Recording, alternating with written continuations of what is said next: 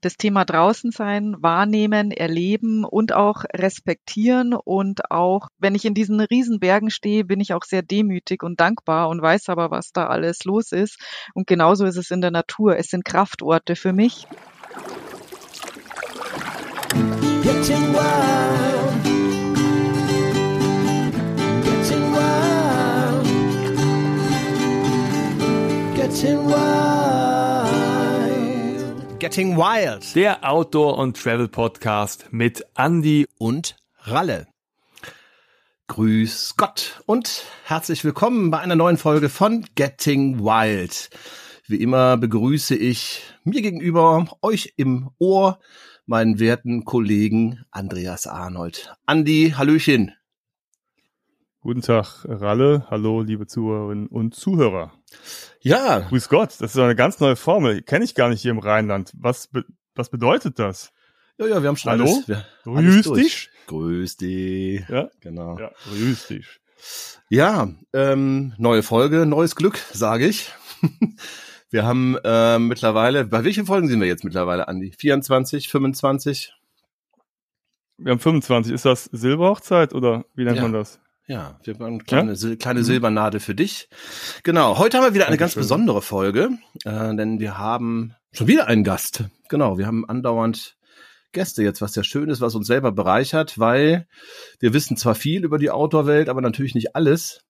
Und äh, unser heutiger Gast ist eine Frau. Und diese Frau kenne ich tatsächlich auch schon eine ganze Weile, weil wir ab und zu zusammen arbeiten. Aber heute soll es nicht um unsere Arbeit gehen, sondern unser, unser schönstes Hobby, was wir gemeinsam teilen, ohne es jemals gemeinsam gemacht zu haben, nämlich das Outdoor-Erlebnis. Und äh, das ist die werte Sonja Greimel, die ich nun herzlich begrüßen möchte. Hallo Sonja. Ja, hallo, Servus. Ich freue mich sehr. Guten Morgen. Hi, Sonja, Tag. Hi. Sonja, ähm, wir haben dich eingeladen, weil du in ganz, ganz vielen Sachen unterwegs bist, die uns outdoormäßig auch interessiert. Ich fasse jetzt mal nur mal ganz, ganz grob zusammen, ähm, was ich so weiß und du kannst dann gerne ergänzen. Ähm, wir werden heute über Kräuter sprechen. Und zwar bist du Kräuterkundlerin, auch wenn ich jetzt nicht weiß, ob das der Fachbegriff ist. Du hast ein Buch dazu veröffentlicht, auf das wir auch noch eingehen können und werden auch. Dann bist du ähm, Surferin, du bist Freeriderin und reist gerne. Ist das so grob die Zusammenfassung, die du auch, wo du mitgehen kannst? Ja, tatsächlich. Also äh, mehrere große Leidenschaften. Zum einen eben unsere heimische Natur, Pflanzen- und Baumwelt mit alledem, was da dazugehört an Faszinationen und eben auch äh, gebürtige Münchnerin. Ich bin vor den Toren quasi aufgewachsen mit Bergen und viel Wasser. Das heißt also, ja, Leidenschaft definitiv Bergsport, aber auch Wassersport, genau. Da hat man es ja direkt leichter, wenn man ins Leben einsteigt. ne? Bei uns im Rheinland gibt's ja weder Berge noch, also ja, ein paar Seen, aber schön sind die ja nicht so, ne? Na, ich wohne ja im Bergischen Land. Das ist ja schon der Name. Ach so, ja, aber das sind ja keine Berge. Du, sorry, du kannst ja nicht das Bergische Land mit den richtigen, also mit den Alpen Nein. vergleichen. Würde ich auch nicht tun. Sorry. Okay, danke. Dann haben wir das klargestellt. Sonja, wir haben ähm, tatsächlich ähm, das erste Mal über eine deiner Leidenschaften gesprochen, das äh, die Kräuter, als wir, äh, das war dann doch jobmäßig, ganz kurz, äh, da waren wir zusammen am Achensee. Und äh, da haben wir eine Wanderung gemacht. Ähm, Andi und ich haben eine Folge gemacht über den Achensee, weil sowohl der Andi und ich jetzt auch noch zuletzt da waren. Das heißt, der Achensee begleitet uns in den letzten Wochen immer wieder. Ähm, und der Achensee ist auch einer deiner Lieblingsseen, wenn ich das so richtig in Erinnerung habe, oder? Ja, also ähm, tatsächlich habe ich schon einige Orte, wo ich sagen kann, das sind so meine Lieblingsorte, meine Kraftorte.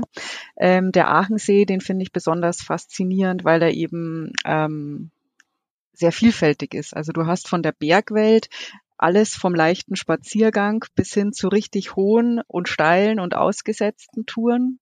Und zusätzlich hast du natürlich das Wasser und die Kombination von Berg und Wasser ist für mich ähm, einfach gigantisch, ja.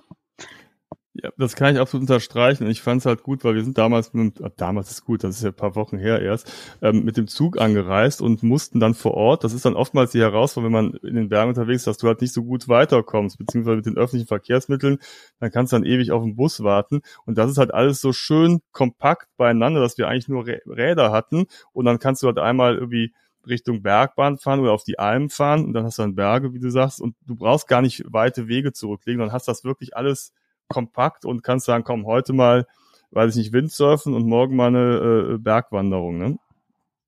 Genau, ja. Mhm. Was hast du denn für Sportarten rund um den Achensee schon erleben dürfen und ähm, erlebt?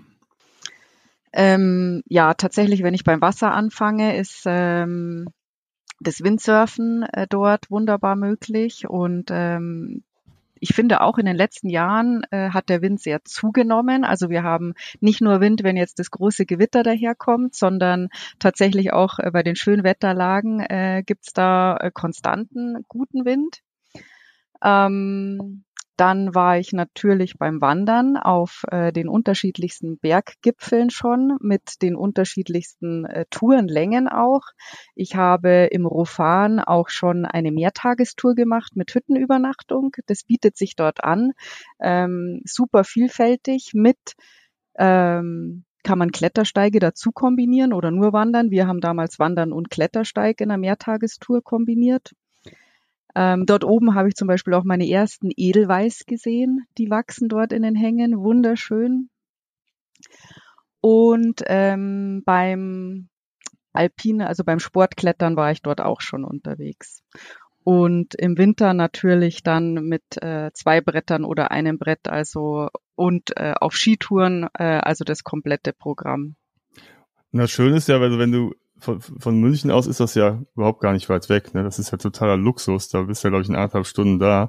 Genau. Ähm, das ist schon nicht schlecht. Also wir sind da deutlich länger unterwegs gewesen, um mal in die Berge zu kommen. Ne? Und dann noch so ein schönes Gebiet. Ist das so? Der Achensee sollte uns dankbar sein. Also wir schwärmen hier ja, die ganze Zeit von der unglaublich, Region. Unglaublich, ne? ja, ja, schon, genau. Ne? Ja. Bei der Reichweite, die wir haben, ist dann die Werbung natürlich irgendwie, das ist schon äh, extrem, was wir da gerade leisten. genau. Ähm, Sonja, ähm, an München rum gibt's ja ganz, ganz viele ähm, Destinationen, wenn man so nennen möchte, kleine Regionen, wo man hinfahren kann, wo man, äh, wo man Sport machen kann. Jetzt haben wir einen Achensee schon. Hast du sonst noch so ein, zwei Tipps irgendwie, bevor wir ähm, weitergehen in unseren Themen mit dir? Du sagst so von München aus oder für Leute, die jetzt mal Urlaub machen im Allgäu, ähm, schaut doch mal dahin. Ähm, das ist nämlich auch ganz, ganz schön. Ähm, tatsächlich bin ich ähm, die letzten Jahre viel ähm, rund um München unterwegs gewesen, also tatsächlich gar nicht mehr nur in die Berge, sondern einfach auch äh, Landschaften, Umgebungen, die man direkt vor der Haustür hat, äh, habe ich erkundet und festgestellt, was ich alles nicht kenne, obwohl ich da aufgewachsen bin.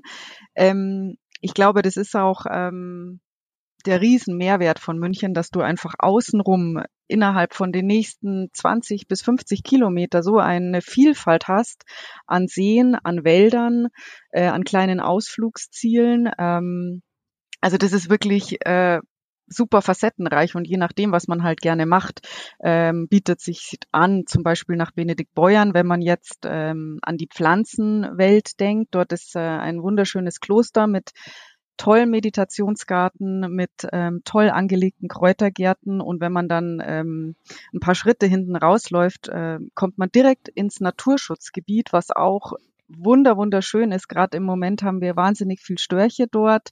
Ähm, es gibt äh, Moorpfade für Kids. Es gibt ähm, ähm, Erlebnis, äh, Meditationspfade, Klangpfade. Also die haben da richtig viel verschiedene Sachen, auch für Familien, aber auch wenn man einfach so unterwegs sein will, an der Leusach ähm, angelegt. Es ist ein ein wunderschöner Ort tatsächlich, ja, wo man alles Mögliche entdecken kann und hat den wunderschönen Blick dann ähm, in die Berge auch rein. Ja, das glaube ich. Das ist wirklich, wenn man so auf München ähm, zufährt und dann so dann diese dann die Alpen schon sieht, das ist auch tatsächlich etwas, was mich immer fasziniert, ähm, wenn ich da unten bin. Und äh, ist doch super. Dann haben wir mal ein, zwei Tipps mehr. ähm, für Leute, ähm, die in, in München sind und die ganz geheimen Stellen will man sowieso nicht verraten, weil äh, man möchte ja auch noch was für sich haben und nicht immer diese ganzen Touristenströme dahin lenken. genau. Die muss man selber erkunden. Die muss man selber erkunden. Aber das passt so ein bisschen auch in das Konzept, was wir hier mit diesem Podcast haben, dass man sagt, okay, guck doch mal vor deiner eigenen Haustür, äh, was es da alles zu erleben gibt. Äh, man muss auch manchmal gar nicht so weit fahren. Und ähm, Andi war ja zum Beispiel jetzt hier am romantischen Rhein. Das hört sich dann irgendwie so verwunschen an, aber äh, dann mit der Lorelei und die ganzen Rheinsteiggeschichten, dann die Mosel und das. Und ähm, dann habe ich äh, erkunde gerade hier so Wanderwege, den Bergischen Weg, Panoramawege und so. Da sind schon auch tolle Sachen, ähm, selbst bei uns. Was mir tatsächlich aber immer fehlt dabei, ist so noch so eine Bergspitze. So, das wird es dann äh, für mich komplett machen. Ähm, aber ich möchte mich gar nicht beklagen direkt am Wald zu wohnen, ist eine schöne Sache. Ja. Ja, nee, aber es ist wirklich, wie du sagst, also selbst auch wenn man hm. jetzt ähm, hier das direkt vor der Tür hat, aber für mich jedes Mal, wenn ich wieder in die Richtung fahre und dieses Panorama sehe und ähm, die Landschaften, das ist, erfreut mich jedes Mal.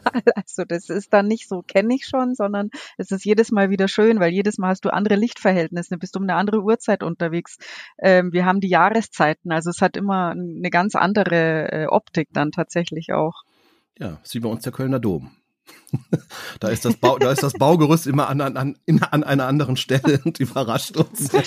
Sehr schön. Ja, ja. Genau. Ein schöner Vergleich. ja, ja, ja, schön, ne? Wie ich das so kann mit den Vergleichen. Ähm, Sonja, ich habe es eben schon äh, mehrfach angesprochen. Ähm, du beschäftigst dich sehr intensiv mit Kräutern und du hast ähm, ein Buch herausgegeben. Ich meine letztes Jahr oder sind schon zwei Jahre her vor zwei Jahren. Tatsächlich, ja. ja. Vor zwei Raus Jahren schon. vor zwei Jahren. Raus in die Botanik heißt das, ähm, das Wildpflanzenhandbuch. Ähm, ich benutze es selber. Da haben wir uns auch schon mal drüber unterhalten.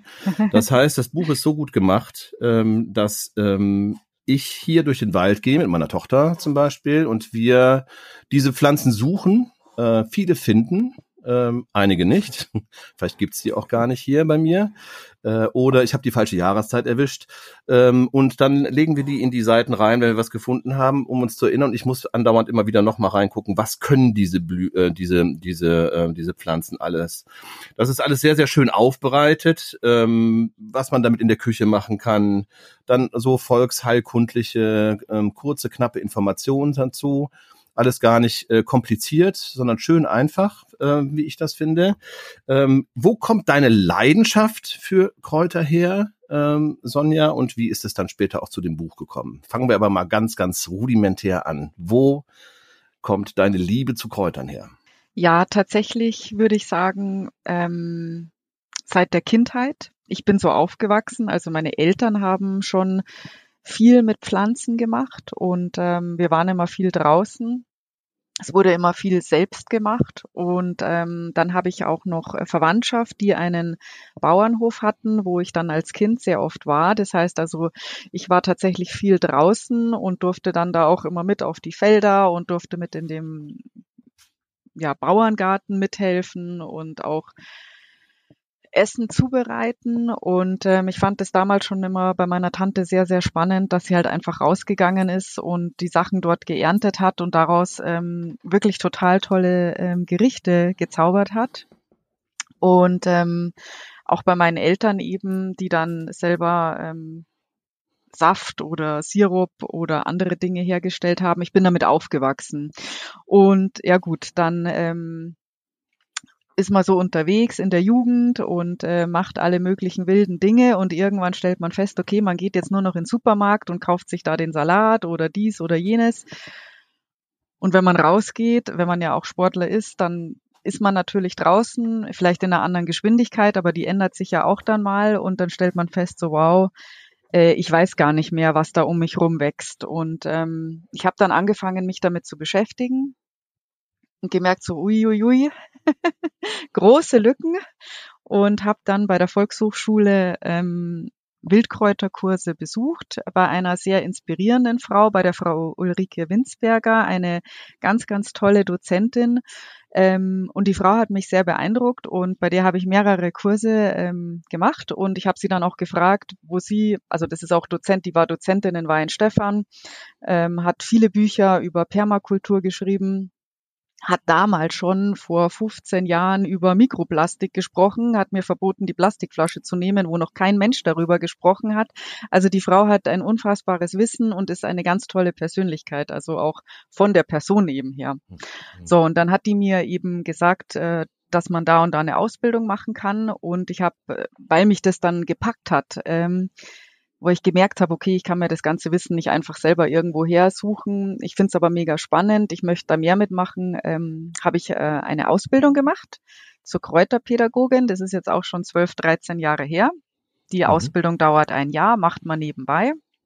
Und je mehr ich mich damit beschäftigt habe, umso mehr kam die Liebe und auch ähm, der Wissensdurst und die Faszination, denn ähm, wir haben das alles um uns außen rum, wir nehmen es wahr, der eine mehr, der andere weniger, aber was eigentlich alles dahinter steckt, was die Natur für Strategien hat, ähm, da bin ich halt dann Stück für Stück drauf gestoßen. Und zusätzlich natürlich eben auch, ähm, die Pflanze dient zur Ernährung, okay, äh, aber sie hat eben auch noch ganz viele tolle Inhaltsstoffe, die dann eben in der Heilkunde verwendet werden. Und diese Kombination finde ich persönlich sehr, sehr spannend, eben ähm, mal wieder zurückzufühlen und mitzubekommen, so wow, ähm, was haben wir da eigentlich alles um uns außen rum und wir müssen nicht immer in den Supermarkt oder in die Apotheke gehen, sondern wir können selber auch ganz, ganz viel ähm, machen.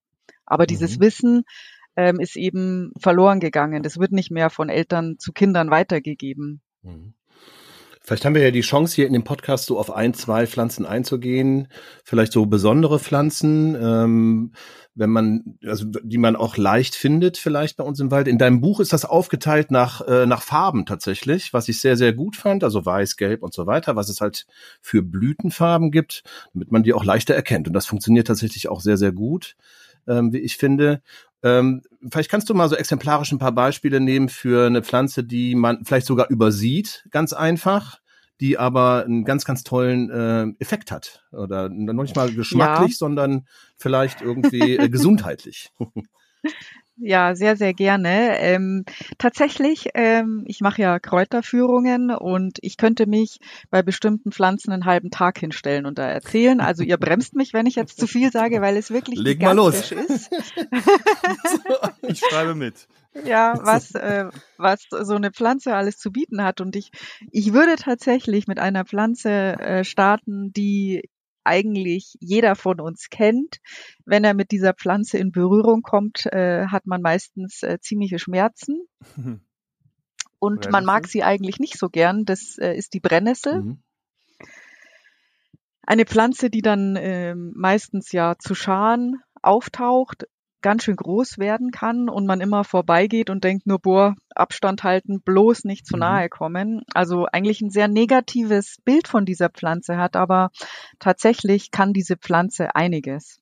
Ja, die wird ziemlich ähm, gemobbt, die Pflanze. Das äh, kann man so sagen. ja, also, genau, ja. aber ähm, tatsächlich äh, für uns ist ja eine Wahnsinnspflanze. Denn zum einen, wenn wir jetzt an die ähm, Ernährung denken, die Brennnessel kann man verarbeiten wie den Spinat. Also man kann ähm, die jungen Blättchen und Triebe ähm, sammeln und blanchieren dann wird auch das Nitrat weniger und dann kann man daraus wunderbar eben zum Beispiel ähm, Gemüselasagnen machen oder eben wie Spinat verarbeiten. Hat wirklich einen ganz ähnlichen Geschmack. Und das Besondere daran ist, die Brennnessel hat 40 Prozent Eiweiß. Also für Leute, die sich vegetarisch ernähren oder vegan sind, die perfekte Eiweißquelle. Ähm, von dem her also wirklich Local Hero, Superfood in dem Bereich schon mal. Zum anderen ähm, kennen wir ja dann auch ähm, jetzt um die Jahreszeit oder später hat die Brennnessel Samenstände. Und diese kleinen Samen kann man auch sammeln, ähm, kann die dann in der Pfanne zum Beispiel anrösten und dann haben die ein total nussiges Aroma. Und dann kann man das übers Müsli streuen oder über Salate oder einfach aufs Butterbrot. Und diese Samen haben auch Mega Power. Also wir müssen gar nicht von irgendwo anders irgendwie Superfood zukaufen, sondern wir haben es wirklich tatsächlich direkt vor der Haustür stehen. Das ähm, wäre die eine Geschichte zum anderen, aber heilkundlich. Mhm. Viele kennen den Brennnesseltee. Der wird meistens im Frühjahr getrunken, da er eine entschlackende, eine entgiftende ähm, Wirkung hat, also eine reinigende Wirkung. Das heißt also Brennnesseltee im Frühjahr ähm, super gut. Ähm, generell, wenn man über Pflanzen spricht, ist es eigentlich so wie bei uns mit dem Essen. Wir essen ja auch nicht jeden Tag einen Schweinsbraten. Das heißt also, man nimmt die Pflanze auch immer nur in Abständen. Man macht das nicht das ganze Jahr.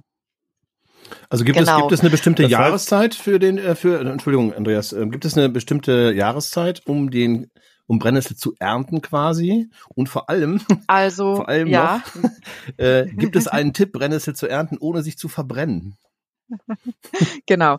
Also, ähm, was ich vorhin oder was ich noch hinzufügen kann, ist, dass man im Frühjahr die jungen kleinen Spitzen, die Triebe, die ganz hellgrün sind, die kann man so pflücken, die brennen noch nicht und die kann man auch frisch in den Salat dazu tun. Wenn die Brennnessel dann größer geworden ist, ähm, dann gibt es eben diese Brennhaare, die dann dazu führen, wenn man sie berührt, äh, dass die Flüssigkeit quasi, die so brennt, in den Körper eindringt. Ähm, da gibt es verschiedene Herangehensweisen tatsächlich. Ähm, ich persönlich ernte mit Handschuhen. Ähm, es gibt aber auch Leute, die sagen, wenn sie die Luft anhalten und die Blätter ausrupfen, dann tut's nicht weh. Das könnt ihr gerne ausprobieren. Ich weiß nicht. Alles klar, wir werden berichten. Die, es gibt aber noch die Dritten, die sagen, hey, die Brennnessel ist so eine gute Pflanze, wenn ich da reinlange, das Brennen tut mir gut das nehme ich mit. Die springen, gleich, früher, die, die springen dann gleich ganz rein. ja. ja, tatsächlich, Ralf, früher hat man ähm, gegen äh, Rheuma und Arthrose mit der Brennnessel ausgepeitscht. Mhm. Du kriegst dann, genau, also das wurde früher tatsächlich gemacht und hat auch geholfen. Das heißt, ähm, das war ein damaliges Anwendungsgebiet auch. Ähm, und ähm, gerne, wenn ich noch zwei Sachen ergänzen darf, äh, tatsächlich, weil wir ja auch hier ein bisschen in der Bekleidungsindustrie unterwegs sind. Mhm.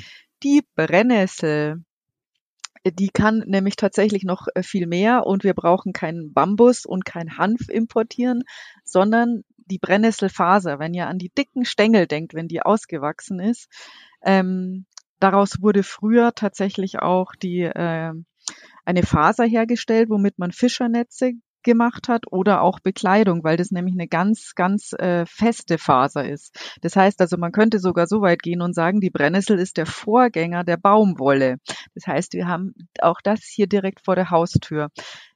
Eins habe ich noch vergessen, äh, Sammelzeiten, genau im Frühjahr. Die ähm, jungen Triebe kann man eben direkt so sammeln. Man kann die Brennnesselblätter eigentlich das ganze Jahr sammeln, wenn man sie dann zum Tee oder für den Spinat verwendet. Und die Samenstände, die reifen ja jetzt gerade, die gehen dann quasi zum Sommer hin, Ende Sommer hin kann man die dann mitnehmen. Genau. Und noch mein letzter Punkt. äh, tatsächlich, wenn man einen Garten hat, ich glaube, Ralf, du hattest, hast ja gesagt, du hast einen Garten. Mhm. Ist es gut, wenn man die Brennnessel dort auch ähm, hat, denn äh, man hat festgestellt, dass zum Beispiel Kräuter, die ätherische Öle bilden, wenn die Brennnessel daneben wächst, mehr ätherische Öle bilden. Man hat festgestellt, wenn die Brennnessel unter Obstbäumen wächst, ähm, haben die nicht so viel Schädlinge. Und auch hier wieder ähm, keine Chemie im Garten, wenn irgendwie Blattläuse, Mehltau ist. Man kann aus der Brennnessel also eine sogenannte Brennnesseljauche herstellen. Das ist ein natürlicher Dünger plus zusätzlich ähm, vertreibt es das ganze Ungeziefer. Aber Ralf, du musst äh, mit deinen Nachbarn gut sein, denn die Brennnesseljauche, die äh, hat tatsächlich auch einen sehr intensiven Geruch. Mhm. Ähm, okay. Aber hilft und man muss nicht irgendwie hier in Baumarkt gehen und irgendwelche bösen Chemiekeulen kaufen, die den ganzen anderen Tieren schaden. Mhm. Also mich hast du ja schon bei der Brennnessel-Lasagne gehabt und ich habe noch nicht so viel gegessen heute. Ich habe echt Appetit. Wenn ich jetzt losgehen würde, also das heißt, ich gehe jetzt los und suche mir ein Brennnesselfeld und würde da was ernten. Ähm, kann man es einfach so am Straßenrand mitnehmen oder sollte man vielleicht doch eher ein bisschen abseits der großen äh, Autostraßen äh, suchen, weil ich schätze mal, das tut den Pflanzen ja auch nicht so ganz gut, ne? Also genau. ich empfehlen, also, eher so ein bisschen weiter in die Natur einzutauchen und da dann mal sein Glück zu versuchen. Genau, wenn wir, also das ist ja ein sehr vielfältiges Thema. Wenn ja. wir jetzt über das Thema Sammeln sprechen, da gibt es natürlich auch eine Checkliste, ähm, was man zu berücksichtigen hat. Ähm, ich würde genau, wie du schon gesagt hast, also ähm, nicht, natürlich nicht an den super Hundi, Hunde-Gassi-Meilen direkt neben dem Straßenrand, neben vielbefahrenen Straßen ähm, ernten. Wenn wir jetzt aber speziell von der Brennnessel äh, sprechen, die Brennnessel ist ein Stickstoffzeiger. Das heißt, da ist schon sehr viel äh, unten in der Erde drinnen. Deswegen soll man sie eigentlich auch blanchieren, damit dieses Nitrit wieder rausgeht. Ähm, und was man auf jeden Fall, was ich gerne noch anfügen möchte, äh, wenn man sammelt, äh, dass man natürlich auch nicht in Naturschutzgebieten sammelt, dass man sich vorher auch die Plätze genau anguckt, ähm, was da eben los ist, eben ob der Bauer da jeden zweiten Tag odelt, also das Thema Pflanzen finden und ernten, ähm, da muss man sich tatsächlich ein bisschen Zeit nehmen. Und was auch noch äh, wirklich von mir ein äh, wirklicher Wunsch ist, dass eben die Leute jetzt nicht alle rausrennen und alles äh, wirklich abroden, sondern einfach wirklich nur für den Eigenbedarf, für eine Portion mitnehmen, erstmal ausprobieren, schmeckt's mir überhaupt, bevor ich alles mitnehme. Denn ähm, das ist die Natur eben, das in der Natur gehört alles zusammen und wenn wir jetzt den Tieren zum Beispiel da die ganzen Pflanzen wegnehmen oder eben alles ausrupfen, noch ganz viel schlimmer, wenn wir Wurzeln ernten, dann wächst die Pflanze nämlich gar nicht mehr. Ähm, deswegen also von mir tatsächlich der ganz große Hinweis, okay, es ist schön, sich mit dem Thema zu beschäftigen, aber ich gehe jetzt nicht raus und nehme die Sense mit und nehme dann draußen alles mit. Hm. Hast du denn einen Tipp, ähm, wie ich das verpacke dann? Also ich bin ja dann auch meistens in der Natur unterwegs, auf Wanderschaft. Ich habe vielleicht meinen Rucksack dabei. Packe ich die dann ein? Soll ich vielleicht das in Papier einpacken oder vielleicht doch in eine, vielleicht nicht eine, eine, eine Tupperdose oder Ja. da irgendwie Tipp? Genau, also da ähm, gibt es verschiedene Herangehensweisen. Wenn man jetzt nur wirklich kurz rausgeht, dann kann man das in den Korb legen oder ähm, in eine, eine Jute-Tasche. Aber wenn man jetzt eben, wie du sagst, länger unterwegs ist oder gerade jetzt speziell im Sommer, werden dir die Pflanzen verwelken und wir wollen ja frische Pflanzen mit nach Hause bringen. Ich bin, ähm, ich versuche so wenig Plastik wie möglich äh, Mhm. zu verwenden, aber tatsächlich in dem Fall die Zipbeutel, die ihr kennt, die mit dem Zipper oben, die man Also Gefrierbeutel oder Gefrierbeutel ja, mit mhm, Zipper, mhm. da die Pflanzen reintun und diesen Beutel aufpusten. Dann ist es so Ah. ein Ballon. Das heißt, die Pflanze ist geschützt, die wird nicht zerquetscht, sondern die hat wirklich Ja. diesen Platz. Plus, du hast Luftfeuchtigkeit drinnen und du kannst sie wirklich den ganzen Tag hinten transportieren und wenn du abends nach Hause kommst, wirst du eine frische Pflanze vorfinden. Das kannst du auch mal daheim ähm, mit Kräutern probieren. Das ist wirklich dieser Zipbeutel. Die Pflanzen haben da den, äh, die Feuchtigkeit, den Sauerstoff und sind gepolstert und kommen abends dann auch so unten wieder an, wie man sie vorgefunden hat. Ja, das finde ich tatsächlich einen sehr sensationellen Mhm. Tipp, ähm, weil meine Kräuter ähm, dann oft sehr, sehr schnell kletschig werden. so platt gedrückt ja, sind. Ja, ne? genau. ähm, da, guck, siehst du? Das ist der Grund auch, warum ich mit der Sonja sprechen wollte. genau. Ja, jetzt haben wir, jetzt haben wir die Brennnessel. Ähm, hast du noch eine Pflanze, ähm, in die wir exemplarisch äh, durchgehen können, ähm, die du Ja, als Tipp sehr gerne. Also möchtest? ja, sehr, sehr gerne. Und zwar auch für Gartenbesitzer der absolute Graus. Aber Ja. ähm, Ich bin Ja, gespannt. Andi? Ich hätte da nicht eine Pflanze im Angebot, die mir seinerzeit den letzten Nerv geraubt hat. Ist es der Girsch? Girsch, ja, sehr gut, Volltreffer. Da hatte ich Massen von. Genau. Der Giersch breitet sich unfassbar aus. Wenn du ihn aber isst, wird er in dem Maße bestehen bleiben und sich nicht weiter ausbreiten. Hätte ich das damals gewusst, wir haben den Garten leider nicht mehr, aber der Girsch wird da wahrscheinlich immer noch sein Unwesen in Anführungsstrichen treiben. Ja, spannend. Hammer. Wirklich, Hammerpflanze. Auch über den Giersch kann ich ganz viel erzählen. Bitte. Hol mal Ich aus. versuche mich, mich kurz zu halten, aber ähm, ich fange mal damit an. Wie erkennt man den Wenn du ihn Girsch? ausge Wie erkennt man den, den, den, Girsch? erkennst du sofort. Der ist einfach, genau, also wichtig, wenn man sich mit Pflanzen beschäftigt, Ralf, Mhm. gutes Stichwort, Erkennungsmerkmale. Denn es gibt Mhm. tatsächlich in dem, genauso wie bei den Pilzen, bei den Pflanzen, giftige Doppelgänger, die im Falle eines Maiglöckchen beim Bärlauch so giftig sind, dass man daran stirbt. Also Obacht geben. Lass mal so sich stehen. wirklich Zeit nehmen. Ja, das ist Ja. äh, tatsächlich kein Gegengift. Wenn Mhm. Maiglöckchen ist, Gut. also das Ja. heißt, wenn man Bärlauch erntet, äh, wirklich Obacht geben. Ja. Ähm, aber wenn wir jetzt beim Giersch sind, es gibt dort auch ein paar äh, giftige äh, Gegenspieler wie den Holunder, wenn er klein ist zum mhm. Beispiel. Mhm. Und das heißt, wir schauen uns die Pflanze immer genau an. Der Giersch ist tatsächlich eine super Pflanze, um mit Pflanzen anzufangen, denn ähm, wenn wir uns Pflanzen anschauen, dann schauen wir sie uns mit den Augen an, aber auch wir fühlen, wir riechen. Und wenn ich die Pflanze fühle, dann schaue ich mir den Stängel an und ich ertaste einen dreikantigen Stängel beim Giersch. Das ist schon mal das erste Unterscheidungsmerkmal, was den Giersch von allen giftigen Doppelgängern unterscheidet. Das heißt, wenn ein dreikantiger Stängel vorliegt, super, Checkliste Nummer eins. Dann brauchen wir auch noch ein ähm, Blatt, was quasi ausschaut hm, wie ein Ziegenfuß, also quasi drei Blätter angeordnet. Wenn ich die auf den Boden tue, schaut das aus wie ein Ziegenfuß. Mhm. Das wären jetzt ähm, die magische Zahl drei. Mhm. Für den Giersch einfach zu merken, gute Erkennungsmerkmale. Wenn ich dann, wie du, Andi, die Pflanze wahrscheinlich ausgerupft habe und mir aber dann auch mal wirklich äh, kurz die Zeit nehme und daran rieche, ähm, ein wahnsinnig toller Geruch, denn es riecht nach Wurzelgemüse, Pastinake, Petersilie, Karotte. Ein unfassbar frischer Geruch, ganz toll und genau das kann der Giersch auch.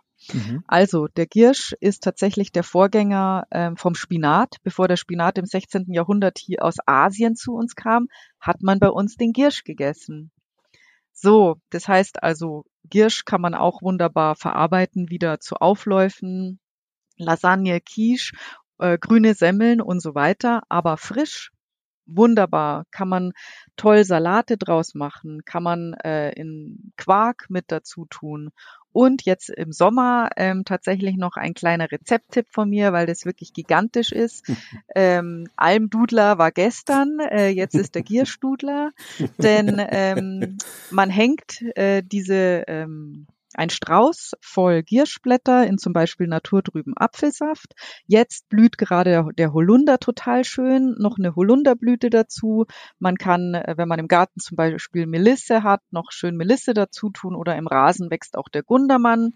Dieses Sträuslein lässt man über Nacht in ähm, dem naturtrüben Apfelsaft ziehen, nächsten Tag raus mit äh, Sprudel auffüllen und ich bin gespannt, was ihr sagt, weil das wirklich ein unfassbar tolles Aroma ist.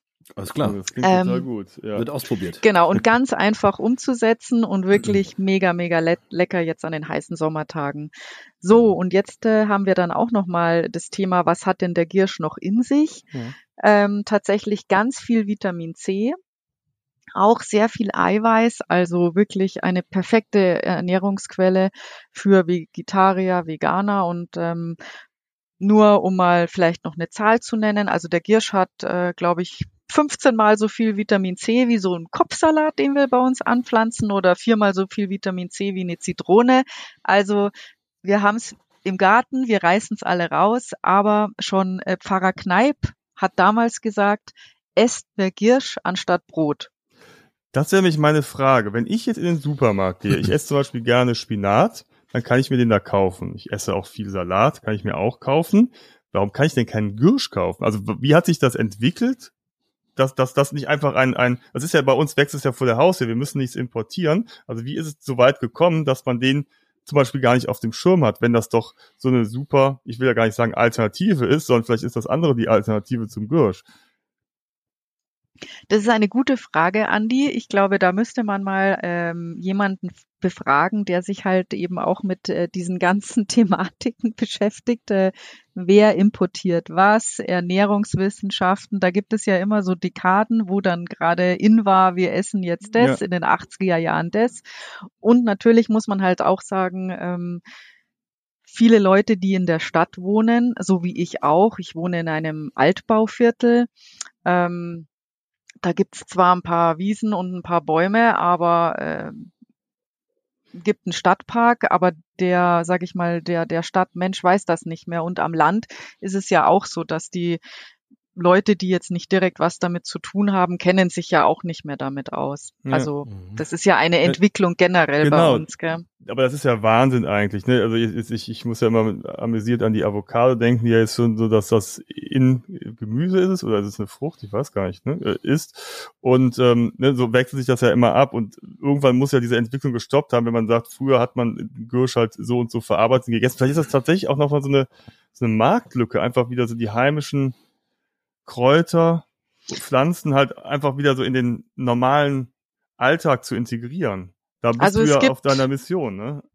Es gibt tatsächlich bei uns in München den Viktualienmarkt. Das ist ja, Ja. ein Spezialmarkt. Dort kann man tatsächlich auch schon wieder einige Wildkräuter äh, kaufen. Ja.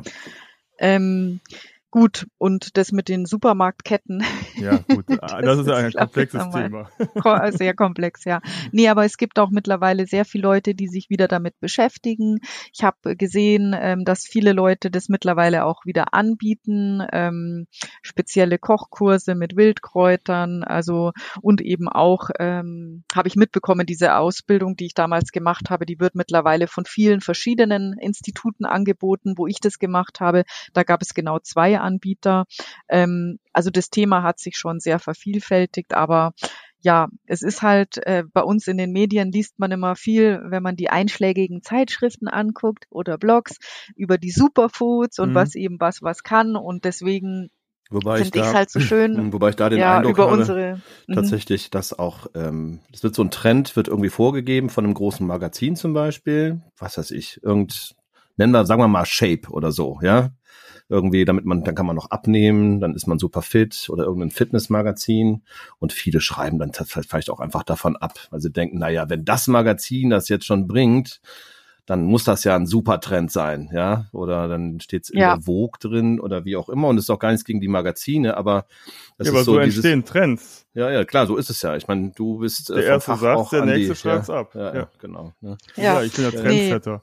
Ja, Ja, also von dem her ähm, hat also ist der Giersch, würde ich sagen, auch wieder unser heimisches Powerfood, weil er wirklich viel kann. Plus ähm, tatsächlich hat er auch noch ein paar ähm, heilkundliche Inhaltsstoffe und jetzt auch noch wieder ein, ein Extra-Tipp. Also wenn ich mich dann doch an der Brennnessel verbrannt haben sollte oder einen Sonnenbrand habe oder einen Bienenstich haben sollte, dann kann man das Girschblatt auf die Haut legen, zerknüllen, zerreiben, bis der grüne Blattsaft austritt.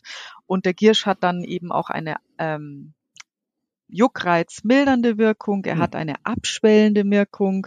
Also tatsächlich kann der Giersch dann neben dem ganzen Leckeren auch noch ähm, viel, viel mehr. Hör mal, Sonja, hat der Girsch eine Blüte? Mhm. Der Giersch hat eine weiße ähm, Doldenblüte und ähm, die Doldenblütler sind die weißen Doldenblütler, da gibt es viele. Da äh, muss man dann tatsächlich schon sehr genau hinschauen. Also das bessere Erkennungsmerkmal ist tatsächlich die magische Zahl drei. Äh, wenn man das Mhm. alles durchgeht an der Pflanze, dann kann man sich sicher sein. Bei der Blüte, da muss man schon ein geschultes Auge haben, damit man die dann von den anderen weißen Doldenblütlern unterkennen kann. Alles klar. Wenn die Folge, ähm, wenn die Folge veröffentlicht wird, dann werden wir das über unseren Instagram-Kanal äh, Getting Wild auch mal äh, bildmäßig äh, darstellen und dein Buch natürlich auch äh, dort ähm, dort zeigen. Ähm, wie gesagt, von mir aus auf jeden Fall ein ganz ganz klarer Tipp. Andi, du hast noch eine Frage.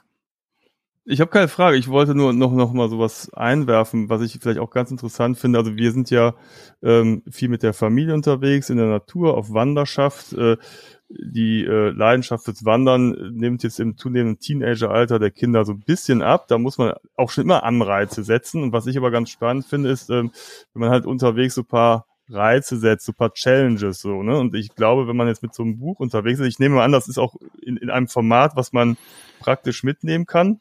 Und ähm, dass man einfach da mal so ein bisschen auch, auch schaut und guckt, was entdecken wir denn hier, dann kommt man vielleicht nicht so gut voran, weil ich glaube, da, das ist jetzt nicht das Ziel, dass du jetzt hier stramm äh, die, die Kilometer machst, sondern dass du halt einfach auch dich intensiv damit beschäftigst und vielleicht auch mal ein bisschen innehältst, oder wenn du auch an einer Wiese vorbeikommst oder auf einem Feld, ähm, wo halt eben diese Pflanzen wachsen, dass man sich damit beschäftigt. Ich könnte mir das vorstellen, dass das auch für Kinder oder gerade so zwischendurch mal als kleine Abwechslung zum in Anführungsstrichen langweiligen Wandern vielleicht nochmal äh, ganz gut tut, um so ein bisschen die Natur zu erforschen. Und ich finde es total spannend. Und ich kenne ja zum Beispiel, ich weiß gar nicht, meine Frau hat das halt immer, zeigt dass es gibt irgend so eine Pflanze, die sammeln die halt immer und dann, die schmeckt so ein bisschen bitter. Ich frage mich jetzt nicht und das, da, da lutschen sie dann immer drauf rum. Ich bin da wirklich nicht so ganz bewandert mit, mit dem Thema. Aber es ist halt immer, ich weiß, es war immer ein großer Spaß, das halt irgendwie zu finden. Also ich frage mich jetzt nicht, was das war. Wenn du jetzt sagst, oh, das ist so bitter, das ist total giftig, dann weiß ich, warum meine Jungs so drauf sind, wie sie sind. Ähm, nein, ähm, aber es ist immer, finde ich, glaube ich, eine ganz gute Möglichkeit auch, ne, da so das, äh, die Wanderschaft so ein bisschen aufzupeppen. Ja, definitiv. Und eben jede Pflanze hat eine Riesengeschichte. Hm. Also ich konnte nicht, nicht alles in dem Buch natürlich ja. unterbringen, ähm, aber ich habe immer versucht, ähm, eben alles ein bisschen zu vereinen, damit man wenigstens ein bisschen ähm, Hintergrundinfos hat und wenn man dann mehr darüber wissen möchte, dann kann man ja noch mal selber recherchieren. Aber jede Pflanze hat wirklich so eine Geschichte, wie ich es jetzt zum Giersch mhm. oder zur Brennnessel erzählt habe das hat eigentlich jede Pflanze. Das heißt also, man, ähm, es gibt Gedichte zu Pflanzen und Märchen zu Pflanzen. Also wirklich, das ist äh, sehr vielfältig. Das heißt also, wenn man da noch ein bisschen selber äh, mit anbaut an das Buch, dann hat man definitiv viel zu erzählen. Und ja, genau. Also wenn Leute mit mir unterwegs sind, dann kommen wir meistens nur sehr langsam vorwärts, weil auf dem kleinsten Fleckchen schon so viel Spannendes wächst, äh, dass wir uns meistens eine gewisse Zeit äh, dann doch äh, dort aufhalten halten. Genau, also ich hatte ähm, in der Beschäftigung auf diese Sendung, ähm, es gibt ja 12.000 Pflanzenarten, oder? In Europa. Stimmt das? Circa 12.000, ja, genau. Das ist ja eine Unf also du kennst die alle? Nein, ich bin noch weit davon entfernt, aber ich lerne tatsächlich jedes ja. Jahr neu dazu. Also ähm, es ist schon so, dass ich auch immer wieder meine Fühler ausstrecke und gucke, oh wow, das kenne ich noch nicht, was ist das? Ähm, helfen dabei tun Bestimmungs-Apps, aber mh, mm, das ist definitiv eine Sache, wo ich sage, okay, das ist zum ersten Checken gut, aber ähm, wenn ich mich nicht weiter mit der Pflanze beschäftige, wenn ich nicht im Internet recherchiere, wenn ich nicht in meinen anderen Büchern gucke, was ich dazu noch finde, dann habe ich die Pflanze nach zwei Minuten wieder vergessen. Und das heißt also eben, wenn man wirklich äh, daran interessiert ist, dann ist es schon so, dass man ähm, einfach ein bisschen Zeit mitbringt und ähm, dann die Pflanze auch kennenlernt und eben dann recherchiert und auf eben diese ganzen Geschichten stößt, die mich halt so faszinieren. Ja, also liebe Zuhörerinnen und Zuhörer, ein absoluter Tipp, äh, raus in die Botanik, ähm, Wildpflanzenhandbuch von Sonja Greimel. Ähm, da gibt's also eine super Übersicht, ähm, wie ich finde, ganz, ganz äh, tolle Informationen ähm, und ähm, ein paar ausgewählte Sachen auch noch zu Heilpflanzen, dann Blattform, alles irgendwie kompakt erklärt. Finde ich, äh, finde ich richtig gut. Sonja, aber du bist ja nicht nur Kräuter-Expertin, ähm, möchte ich mal sagen. Du reist ja auch gerne. Und ich weiß noch, dass du eine der ersten warst, die mir erzählt hat, dass sie nach Georgien gereist ist. Und hm. du warst da äh, zum Freeriden, oder? Richtig, genau. Ich bin mit zwei Freundinnen selbst organisiert ähm, nach Tiflis geflogen und wir sind dann ähm, in den äh, Ort Gudauri mhm. gefahren. Mhm. Das ist eine äh, sehr, sehr wilde Autofahrt, denn ähm, die Herrschaften haben das Lenkrad auf der anderen Seite, fahren aber auf derselben Straßenseite wie wir. Und äh, die Zubringerstraße nach Gudauri ist also wirklich eine ganz enge Passstraße, die ähm, jetzt nicht unbedingt so ausgebaut ist wie unsere. Plus ähm, diese Straße ist die Verbindung nach Russland. Das heißt, also da ist alles voll mit sämtlichen Transport-LKWs und ähm, die Überholmanöver mit diesem Lenkrad auf der anderen Seite, auf der anderen Fahrbahn. Also da kann man schon, also die Hinfahrt nach Gudauri war schon sehr adrenalinreich. äh, mit unserem Taxifahrer, den wir uns da am Flughafen organisiert haben, der war sehr nett, der hat kein Wort Englisch gesprochen, er hat auch dann irgendwann auf der Hälfte der Strecke mal angehalten und wir wussten jetzt nicht, äh, wie geht's weiter. Und er ist dann ausgestiegen und hat gemeint, so, ja, also er trinkt jetzt einen Kaffee und wir können da auch reingehen oder wir bleiben da sitzen, aber genau. Und dann sind wir dort angekommen in Gudauri. Das ist ein Ort, der liegt ähm, in majestätischen Bergen, Riesenbergkulisse auf 2200 Metern. Und genau, wir hatten uns vorher von Bekannten, die dort tatsächlich schon waren, ähm, Informationen geholt, weil ähm, man dort eben unfassbar toll freeriden kann. Es sind noch ähm, wilde Berge.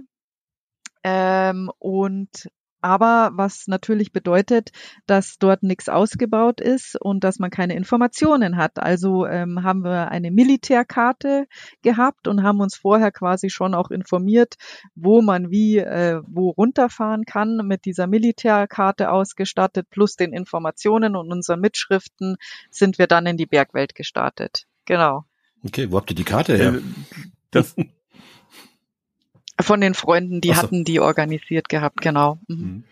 Ich wollte vor ein paar Jahren auch mal nach äh, Georgien reisen. Wir hatten das auch schon alles gebucht und äh, auch also mit dem Mietwagen wollte ich fahren. Diese Information, dass das Steuer auf äh, das Lenkrad auf der anderen Seite ist, die äh, wurde mir nicht mitgeteilt oder ist mir durchgegangen. Also interessant. Ähm, wir mussten es dann aber leider alles canceln. Es war dann gerade diese Corona-Hochphase, mhm. deswegen haben wir leider die komplette Georgienreise gecancelt. Aber Gudauri war auch auf dem Plan und wir hatten auch überlegt, ach, das wäre ganz cool. Ich weiß es ich glaube, es war Ostern, als wir da hinfahren wollten. Haben wir gedacht, okay, da könnten wir vielleicht noch zwei, drei Tage Skifahren mit einplanen, weil das hast du ja gar nicht so am Schirm, wenn du an Georgien denkst, dass die auch hier den, den großen Kaukasus haben und da ist ja ein richtiges Skigebiet, ne? Auch äh, äh, für, für Leute, die jetzt nicht freeriden, kannst ja auch da normale Pisten runterfahren.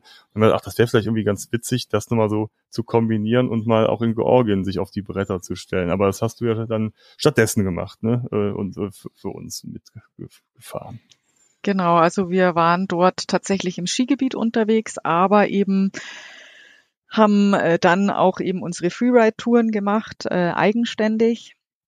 Hat auch alles super funktioniert, war gigantisch, also äh, unfassbare Erlebnisse. Ähm, plus wir haben dann auch noch ähm, zweimal einen Guide gehabt, mit dem wir dann noch äh, Skitouren ähm, in andere Gebiete gemacht haben. Und was auch noch ein ganz toller Ausflug war, es gibt ähm, dort in der Nähe einen Mönch, der auf dem Berg lebt und das ist der snowboardende Mönch. und dort ähm, kann man auch nur zu Fuß hochlaufen und da pilgern eben sämtliche Snowboard-Kids, Jugendliche ähm, hoch und wir haben natürlich diesen Mönch auch besucht und ähm, das war auch ein sehr, sehr tolles Erlebnis. Also der hat da seine Kirche und sein kleines Häuschen wirklich mitten in dieser gigantischen Bergkulisse Sonst ist da nichts. Man läuft da vielleicht zwei Stunden, zweieinhalb Stunden hoch, glaube ich, sind wir äh, gegangen damals. Und ähm, der empfängt einen dann auch. Und es waren dann noch ähm, drei russische Snowboarder mit uns da oben. Die haben übersetzt, weil der Mönch kein Englisch spricht. Die sind aber dann gegangen. und dann waren quasi wir drei äh, dort. Und äh, die eine Freundin, ähm, die hat äh, immer auf der Wiesen einen Herzalstand, also Lebkuchenherzalstand. Ja. Und wir haben dem Mönch dann Lebkuchenherzen äh, aus München mitgebracht Aha. als Geschenk. Ähm und äh, da hat er sich sehr drüber gefreut. Und ähm, meine Freundinnen trinken sehr, sehr gerne Wein und er hat, also man kriegt dann da oben bei ihm einen Tee oder einen Kaffee oder wir haben dann auch Wein bekommen, was für mich fatal war. Also es war der beste Rotwein, den ich je getrunken habe, aber ich hatte noch nichts gegessen. Und wenn ich zweieinhalb Stunden da hochlatsche, auf der Höhe trinke ich einen Schluck ja. Rotwein und der hat wahrscheinlich ein Monsterkaliber gehabt. Also mich hat's dann da gleich weggedreht. Und wir hatten, wir hatten auf jeden Fall eine sehr, sehr nette Zeit mit dem Mönch da oben und hm. äh, ich musste aber meinen Rotwein dann nach drei Schlucken an die Kolleginnen ja. abgeben, weil sonst wäre ich dann nicht mehr lebend runtergekommen. Ja. Ach, das ist ja cool, genau. Hast du so, ich man hört über Georgien ja ganz, ganz tolle Sachen, ähm, auch äh, was das Essen betrifft, ne? Das muss so fantastisch sein, oder? Was hast du für Erfahrungen gemacht? ja, also alles dort rundherum war einfach, die Menschen sind sehr, sehr nett, sehr freundlich, sehr lieb. Ähm, das Essen war super lecker, vielfältig. Ähm, also wirklich im Komplettpaket sehr, sehr beeindruckend und schön, ja. Mhm. Warst du im Sommer ja. auch schon mal da? Nee, leider noch nicht. Mhm, okay, ja. Aber Georgien hört man immer wieder, ist ein, ein ja, vielleicht immer noch ein Mini-Geheimtipp, obwohl immer mehr Leute hinreisen. Äh, ist noch ein bisschen mehr Reisen, gar nicht so weit weg. Ne? Wie lang fliegt man von München aus? Boah, das ist jetzt zwar schon lange her, mhm. Ralf. Ich weiß es ehrlich gesagt nicht mehr genau. Es ist aber nicht so weit gewesen. Also es war, ich habe vor ein paar Jahren ja geguckt, aber mhm. wie gesagt, das muss, wann war es denn? 2020 oder so? Wollten wir da hinreisen? Oder 19? Wann weiß schon gar nicht mehr. 20 war, war ja, Corona, gell? Ja, dann war es 20 Ostern und da war es gar nicht so einfach, zum Beispiel von Köln aus dahin hm. zu kommen, weil ähm, also es gibt gar keine also Direktverbindungen unbedingt mhm. und ähm, naja. Genau, und wir mussten da tatsächlich, also es gab damals ein, also das Angebot war überschaubar und das war tatsächlich auch das Komplizierte. Aber es ist tatsächlich so, ich habe öfters gehört, dass Leute da jetzt hingereist sind und ich bin auch immer noch so ein bisschen am Hadern, aber es hat sich leider jetzt in den Planungen bisher nicht ergeben, da nochmal hinzureisen oder diese Reise nachzuholen. Ähm, also man kann, glaube ich, über die Türkei fliegen. Also da, da gibt's auch. Also von München aus, wir sind, ja? da bin ich mir eigentlich ganz sicher, Super. mit der Lufthansa direkt hingeflogen. Okay, also das, der Flug war easy. Okay, ja gut, äh, ähm, wir hatten halt geschaut, genau, ähm, und da gab's halt dann nur äh, Flüge über die Türkei oder aus Amsterdam, aber ähm, ja, aber gut, das ändert sich ja auch ständig. Ne? Die mhm. Lufthansa ja. passt ja ihren Flugplan, die Ziele auch an, je nach mhm. Popularität. Vielleicht ist das sich mittlerweile schon wieder ganz anders. Ne? Mhm. Jetzt bist du, ähm, Sonja, ähm, auch noch äh, Wassersportlerin, ja? Ähm, du, du surfst äh, für dein Leben gern, du machst aber auch ganz, ganz exklusive Sachen, so möchte ich es jetzt mal nennen. Ähm, und zuletzt, wir haben in der letzten Folge äh, ganz kurz darauf hingewiesen, äh, dass unser Gast leider nicht, nicht kann, aus diversen Gründen. Ähm, wollen wir jetzt auch gar nicht groß drauf eingehen. Auf jeden Fall hast du, ähm, oder doch ganz kurz, hast du ähm, äh, Subfahren äh, probiert auf einem Wildwasser. Ähm, vielleicht erklärst du mal, ähm, also ich habe mich erstmal gewundert, als du mir das erzählt hast. Wir haben uns ja auf der Outdoor-Messe getroffen, haben äh, uns darüber unterhalten und da ging es dir nicht so gut, ähm, weil du das ausprobiert hast. Ähm, ich war überrascht, dass es das überhaupt als Angebot gibt. So, jetzt muss man sich mal, vielleicht gibst du mal so einen Einblick, was das eigentlich äh, ist und was so für dich der Hintergrund ist, warum du auf ein, ein Subboard ähm, in einem Wildwasser steigst. Äh, ja, da muss ich aber natürlich ein bisschen weiter ausholen. Also genau, als Wassersportlerin, ich ähm, mhm. habe halt einfach ähm, mit Windsurfen und Wellenreiten war ich äh, schon seit jeher einfach äh, verbunden und habe das macht es auch schon sehr sehr lange und ähm, mein Nachbar ist passionierter Kanufahrer und während Corona ähm, bin ich mit ihm dann viel auf Kanutour gewesen, die Natur einfach mal vom Wasser aus entdecken, immer abseits auch äh, der großen Mainstream-Pfade, ähm, tatsächlich, wenn dann im Morgengrauen irgendwann und nicht, wenn irgendwie alle da umeinander schippern oder auch im Winter, also wirklich um dieses Naturerlebnis ähm, zu haben. Und dadurch, dass ich aber natürlich einen Bürojob habe und sehr, sehr viel sitze, ähm, dann in meiner Freizeit auch noch zu sitzen, ähm, macht keinen Sinn für mich. Deswegen ähm, kam dann das Stand-up äh, für mich dazu. Somit bin ich quasi immer mit Kanufahrern und ich mit dem Stand-up unterwegs ähm, auf verschiedenen Touren. Ähm, tatsächlich sehr, sehr lange Touren, große Touren, aber mit dem Hin Hinblick auch ähm, die Natur einfach wahrnehmen, entdecken und kennenlernen vom Wasser aus. Ähm, ich hatte unfassbar schöne Momente auch schon. Und ähm, genau, und ich habe war dann auch schon viel auf Flüssen unterwegs, auf Flüssen, die ähm, einfacher zu fahren sind oder die aber dann auch eben ein paar Wildwasserstellen mit drinnen haben.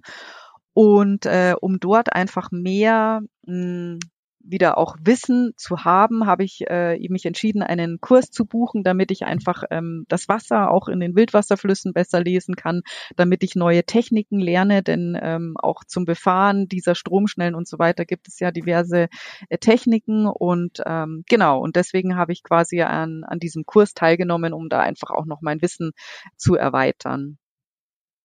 So, und äh, genau, warum ging es mir nicht gut? Weil ich mich in dem Kurs leider dann verletzt habe. Ich habe einfach äh, wahnsinnig äh, viel Pech gehabt, würde ich es jetzt wirklich nennen. Ich bin ganz unglücklich vom Brett äh, gefallen und habe mir das Knie verdreht, ähm, wo jetzt dann eben auch rauskam, dass ich eben ein, einen Innenbandriss habe, der sehr schmerzhaft ist, aber es geht schon wieder viel besser mhm. als wie da, wo wir uns getroffen mhm. haben. Und genau, das Ziel von diesem Wildwasser-Stand-Up-Paddeln war eigentlich ähm, wieder noch mehr Wissen aufzubauen und mhm. dann ähm, aber nicht, äh, dass ich jetzt quasi in Vollmontur ähm, mich ähm, total zerstörend jetzt irgendwelche Wildwasserbäche komplett runterstürze, sondern mhm. einfach damit ich äh, wieder ein bisschen mehr Wissen über das ganze Thema Wasser und so weiter auch habe. Mhm. Ja, wir sind, wir, sind wir sprachlos immer noch, Andi, ne?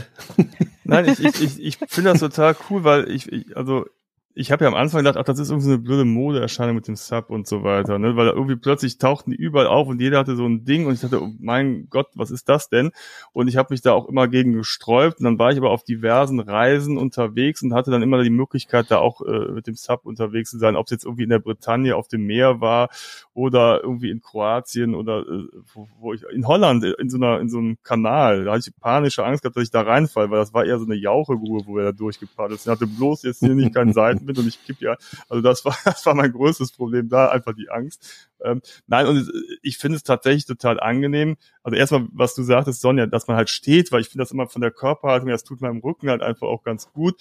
Dann hast du, ähm, mag ich es halt ganz gerne, halt jetzt nicht so lang zu pesen, sondern wirklich auch so gemächlich da lang zu fahren und auch so ein bisschen die Natur aufzusaugen. Deswegen habe ich mir das jetzt in Kombination mit Wildwasser und Action prallte für mich so zusammen, als ich das gehört habe. Ich hatte das schon gehört, dass das auch Leute machen und dachte, okay, also für mich ist das keine Geschwindigkeitssportart, sondern es ist für mich, ich verbinde es halt eher mit Natur erleben und äh, Teil werden und da entlang gleiten. Ne? Und ich habe tatsächlich, deswegen habe ich gerade geschwiegen, ich habe überlegt, wo könnte man hier nochmal in der Gegend so eine Tour machen. Ich hätte mich total Lust, auch mal so einen Fluss zu befahren. Den Rhein wollte ich jetzt nicht äh, mit dem starten, aber Ralf, da könnte man uns auch mal Gedanken machen, ob es da nicht was gibt. Und da habt ihr natürlich in Bayern einfach auch echt tolle Gewässer ne, vor der Haustür. Ja, definitiv. Also hier bei uns in der Nähe, an die, ganz ehrlich, wäre es die Lahn, weil die ist relativ, äh, relativ ja. äh, gut befahrbar, auch mit, mit äh, okay. äh, Kanu und so, genau. Ja, also, also, also ja, ist jetzt keine klare Empfehlung, äh, macht mal einen Wildwasser-Subkurs oder Nee, das glaube ich, kann man einfach so pauschal nicht sagen. Ich denke, das ist immer eine persönliche ähm, Geschichte, auch was man selber ähm, machen möchte. Und ähm, für mich, ähm, die, was ich jetzt dort eben gesehen habe, ist einfach auch ähm, die Wildwasserstellen, es ist was ganz anderes, als wie wenn du jetzt beim Wellenreiten oder beim Windsurfen bist oder beim Kiten. Also äh, mhm. da jetzt die, Stelle, die Stelle runterfahren, okay. Ähm, dann durch den Fluss natürlich eben, je nachdem, wo du bist, hast du halt einfach auch wunderschönes Szenario um dich rum. Ähm, und was halt für mich einfach ein Thema ist, ist tatsächlich der, der Wasserstand, also wie viel Wasser ist in dem Fluss. Ähm, und wenn es ähm, einfach eben wie es ist beim vielen Flüssen auch, dass es einfach äh, viel Stellen gibt, wo, wo halt nicht viel Wasser ist, wo man dann entweder außen rumträgt sein Brett, aber für mich macht es keinen Sinn, da jetzt einfach äh, durchzufahren und sein Material kaputt zu machen und jedes Mal was Neues zu kaufen und all das, was man da mhm. in diesem Fluss hinterlässt, das ist jetzt nicht mein Style. Ähm, aber ansonsten ähm, gibt es da ganz viel verschiedene Möglichkeiten und ich glaube, das ist wirklich eine persönliche Sache. Ähm, sehe ich es als Sport, sehe ich es als Ausflug, sehe ich es als Entspannung, ähm, was möchte ich außenrum noch haben. Mhm. Mhm. Da kann man, glaube ich, kann jeder sich so sein eigenes Bild dann schaffen. Hast du eigentlich schon mal so eine Mehrtagestour dann auch gemacht auf dem Subboard? Äh, das habe ich tatsächlich noch nicht gemacht, mhm. aber würde ich gerne machen, ja. Mhm. Naja, aber ich hoffe mal, also erstmal gute Besserung. Ich, äh, hoffentlich mhm. halt das Knie schnell. Ähm, aber du kannst schon noch ein bisschen dich bewegen, ne? Du bist jetzt nicht äh, komplett ruhig. Nee, also oder? es ist, genau, die erste Woche hieß es, ähm, ruhig sein und äh, da ging auch nicht viel, weil ich mhm. tatsächlich sehr, sehr starke Schmerzen hatte und auch nicht gut laufen konnte oder mich bewegen konnte. Und jetzt darf ich eben schon wieder äh, radeln. Ähm, das Knie soll bewegt werden, ja. damit eben nicht die ganzen Muskeln jetzt alle verkümmern, aber halt natürlich alles Piano und äh, tatsächlich das Radeln tut mir wahnsinnig gut. Und äh, das mache ich jetzt auch. und äh, erkunde jetzt vom Fahrrad aus quasi die Welt um mich rum. Ja, es gibt, gibt Schlimmeres, muss ich äh, sagen. Ja. Ne? Auf jeden Fall. Nee, ja. also das ist wirklich gut und ähm, ich merke schon den Fortschritt auch und gerade nach dem Radeln ähm, kann ich auch wirklich gut laufen. Hm. Ähm, was einfach noch, was ich vorhin schon gesagt habe, nicht so cool ist einfach in der Früh beim Aufstehen. Äh, da habe ich einfach, da hm. geht es noch nicht, aber dann, ja, ist halt einfach von der Nacht wahrscheinlich irgendwie eine Stellung und dann muss er sich erst wieder irgendwie aufwärmen, der Fuß, die Muskeln. Das kennen wir gut, ähm, denn wir aufmerksame das Hörer auch und Hörer ohne. wissen ja, dass, dass wir äh, auch äh, sämtliche Gebrechen in den letzten, äh, äh, seitdem wir eigentlich mit dem Podcast gestartet sind, haben wir sämtliche Gebrechen und Ja. Verletzungen gesammelt. Wir können auch eine Liste machen. Aber man Ja, verbessert also auch Sachen daher- so, ne? ja, ja, nee, ähm, also ähm, es geht wieder bergauf ja. mit äh, uns. Ja. Also von daher, Sonja, alles Gute. Äh, wir sind als lebende Beispiel, äh, wie man scheitern kann und es trotzdem am Ende wieder wieder bergauf geht. Es gibt noch ein Licht am Ende des Tunnels. Genau. Es ist auch übrigens auch so, dass äh, so ein paar Insights von uns, Sonja, äh, dass Andi und ich ja jetzt so eine Morgenroutine haben, irgendwie, auch seit längerer Zeit. Also so eine Mischung aus äh, Yoga und äh, leichten Kräftigungsübungen.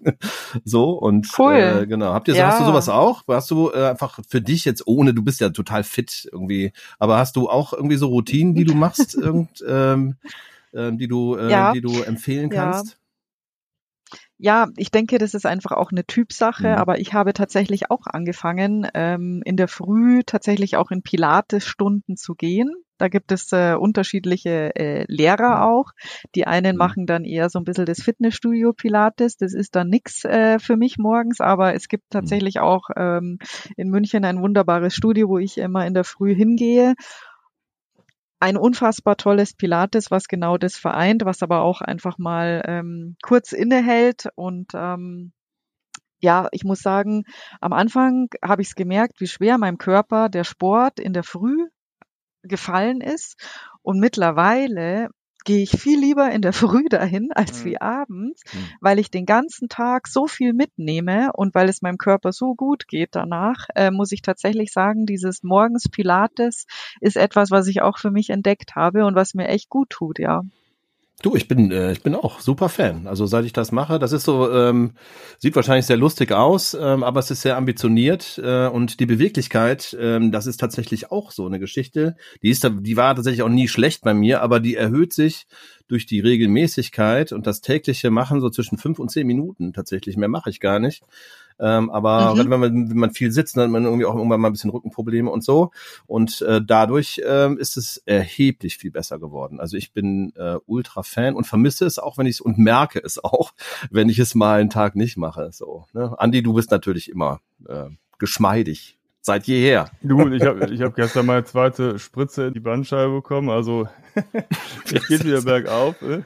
Also, ich schaff's gerade nur noch mit Spritzen. Und, nein, ich habe einen, einen doppelten Bandscheibenvorfall gerade. Ähm, aber äh, da, da, mich hat quasi mein Physio und mein Arzt, die haben mich dazu äh, verdonnert, jetzt Übungen zu machen. Und das habe ich eh schon immer gemacht, aber jetzt noch mit Fokus auf den Rücken. Und ich hätte vor paar Wochen nicht gedacht, dass es irgendwann mal wieder schmerzfrei gehen wird und es geht tatsächlich. äh, Also von daher äh, bin ich ein großer Fan und ich komme halt auch besser in den Tag rein. Ne? Also weil man man steht halt auf, ist noch so ein bisschen ungelenk und wenn man einfach da ein bisschen was macht, ist auch vielleicht auch eine Sache, das muss ich vor 10, 20 Jahren nicht machen.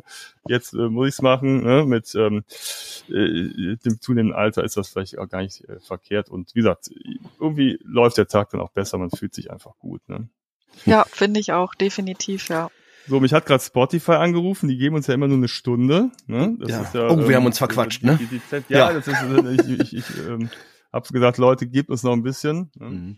Ja, ja, die machen immer Druck dann. Das ist auch. Ja, wir haben ja, wir haben ja so ein Sparpaket ge gebucht bei denen fürs fürs Podcasten. Nein, also Andi, das versteht keiner, was wir, wir, was nein, wir immer mal meine doofen Witze Wir sagen in jeder Folge, wir haben 54 Minuten von Spotify bekommen, wir haben eine Stunde bekommen. So, ich glaube, irgendwie, ja, also das okay. ach. wir können so lange reden, wie wir wollen, aber äh, wir haben gesagt, okay, äh, so um die eine Stunde herum ist immer ein, ein verträgliches Maß, um sich unser Gequatsche anzuhören. Ja, genau.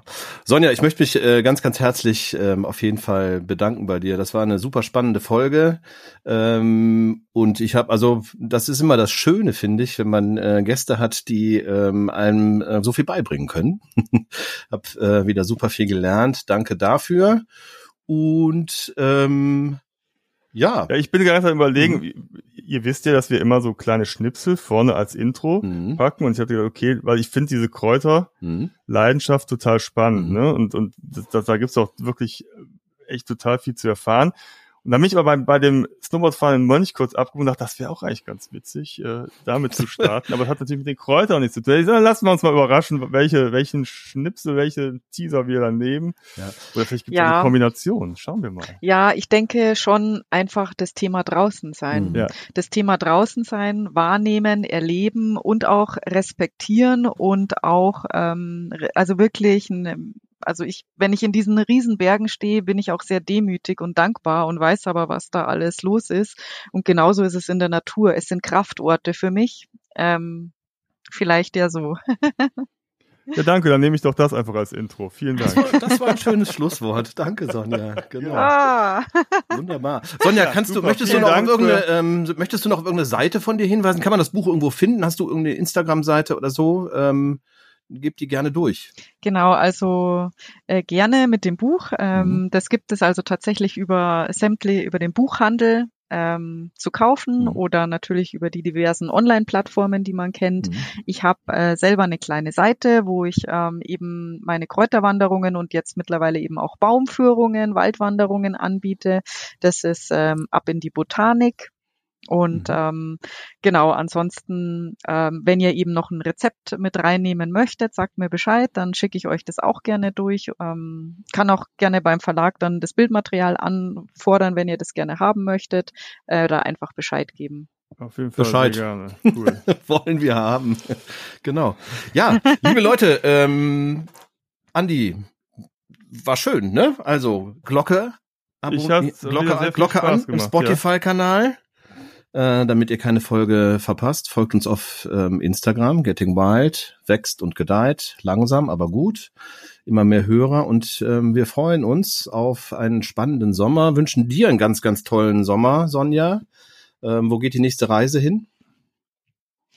Ähm, ja, genau, deswegen äh, viel Radl fahren, damit mhm. ich Mitte August äh, nach Albanien kann. Da geht es nämlich an eine äh, Alpenüberquerung in den albanischen Alpen und da freue ich mich schon sehr drauf und da muss ich jetzt eben noch äh, Gas geben, damit mein Knie wieder fit ist, damit ich das dann auch äh, entspannt und schön äh, mitmachen kann. Dann freue ich sehr drauf. Da war ich letztes Jahr in Albanien. Es ist ein super Land, macht total viel Spaß, äh, hat ganz viel Potenzial und ist noch immer ein Geheimtipp mitten in Europa. Also von daher freue dich drauf. Es ist äh, grandios. Ja, wunderbar, mache ich. Also vielen Dank und äh, Ralle, dir auch vielen Dank und ähm, ja, wir hören uns. In diesem Sinne, bis zum nächsten Mal. Danke. Macht es gut. Macht's gut. Tschüss. Ciao, ciao. Danke euch. Bis bald. Tschüss. So, liebe Zuhörerinnen und Zuhörer, es ist unglaublich. Fast ein Jahr vergangen. Die erste Staffel von Getting Wild neigt sich dem Ende, denn der gute Ralle und ich, wir steuern auf den Sommer zu und nehmen uns eine kleine Sommerauszeit, in der wir reisen und mit, wir haben es eben schon gesagt, mit vielen Geschichten im Gepäck. Ich dachte schon, du moderierst jetzt ab und das war's.